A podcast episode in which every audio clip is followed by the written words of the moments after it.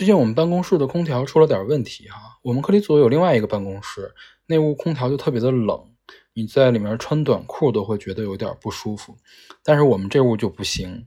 因为我去试了一下这个空调的出风口，感觉完全没有冷风啊。你中午在趴桌子上睡一会儿，就会热得满头大汗。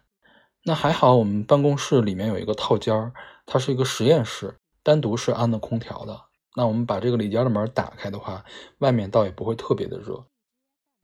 我的小的时候都是在东北长大的，是不需要空调的。然后后来我在北航上大学，住的是最破的宿舍，据说那宿舍的岁数比我爸都大。然后其实这宿舍最近也是已经被推倒了，然后盖了新楼哈。你这里面你不要提空调的，它连电扇都没有。当时只有我们宿舍的这个寝室长最有钱，他买了一个小电扇。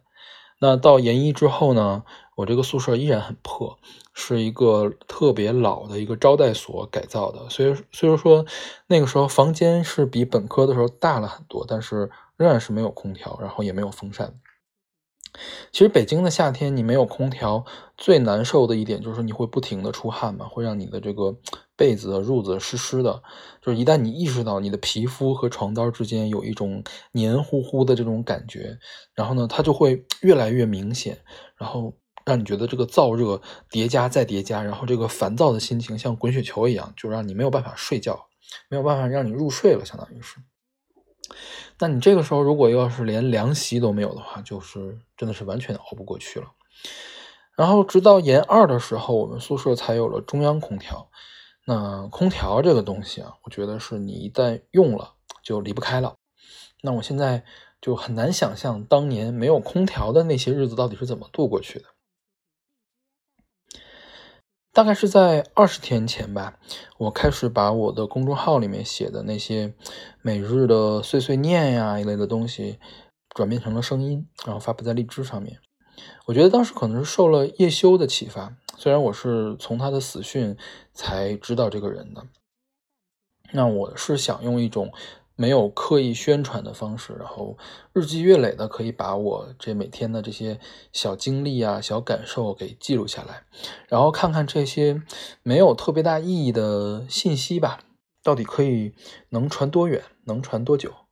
然后呢，其实我这个也是在旅行，怎么实现吧？实现我的人生意义，相当于是，就就像一只蜗牛一样，在爬过的地方留下一点点痕迹。荔枝其实开辟了一个话题，叫 R log，应该是仿造这个 vlog 哈，它用 radio 和 blog 做出来一个合成词。嗯，最近这个荔枝 FM，我觉得它一直处于一个半死不活的状态，所以会在上面发这种声音日记的人就非常少。但是少其实也有少的好处，就比如说饭否，饭否的用户量它刚好是一个合适的状态，因为用户量并没有很大嘛，所以就没有什么广告号、传销号一类的账号。所以你可以使用一个饭否有一个叫“随便看看”的那个按钮，然后你就能，嗯，看到你点按钮的这个时间，那些跟你一样的或者是不一样的一个非常真实的那些个体到底在做些什么。那你可以设想一下哈，如果要是用微博，它提供一个这样的按钮，就是真正的要实时的这样一个功能，那我估计刷出来的每一个屏幕的信息都是僵尸号或者是水军了。我觉得这个荔枝的阿 log 就像饭否一样哈，你每天在上面，呃，发日记的数量是非常有限的，而且这些人的日记通常也不会特别的长，你点进去听就可以知道，在世界上有一个跟你毫不相干的人今天经历了一些什么，他想到了什么，因为本来也没有什么人听，或者说大家本来就不是想给别人听的一个东西，那个发布的人呢就不会刻意的去营造一些什么氛围，或者是编造什么故事，那它的内容就很真诚。所以说，就好像在冥冥之中，你跟一个陌生人可以建立起来一种很奇特的联系吧，这个感受还是挺奇妙的。